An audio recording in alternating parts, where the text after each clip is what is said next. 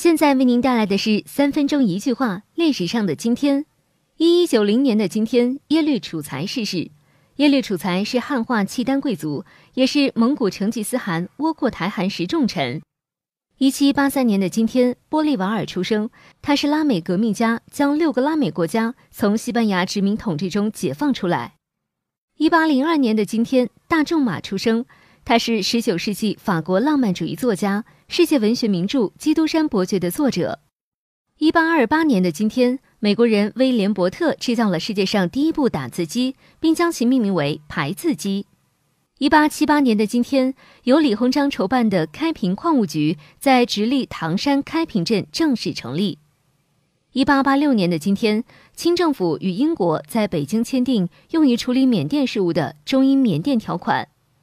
一九零一年的今天，辛丑条约签订不久，总理各国事务衙门更名外务部，班列各部之上。一九一四年的今天，美国宣布巴拿马运河开通，该运河连接太平洋和大西洋，是重要的航运要道，被誉世界桥梁。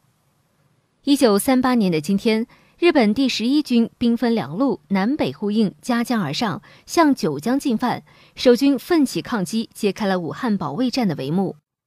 一九四四年的今天，邹韬奋在上海逝世。他是七君子事件之一，一百位为新中国成立做出突出贡献的英雄模范之一。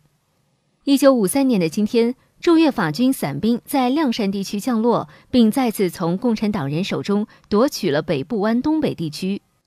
一九五九年的今天，莫斯科举行的美国国家博览会上。尼克松与赫鲁晓夫展开了一场关于东西方意识形态和核战争的论辩。一九七七年的今天，作家何其芳去世。他的著作主要有散文集《画梦录》、诗集《寓言》等。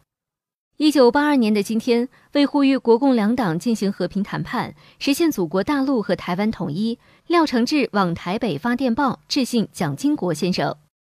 一九九四年的今天，加勒比国家联盟成立。成员共三十七个，包括加勒比地区所有国家和未独立的岛屿。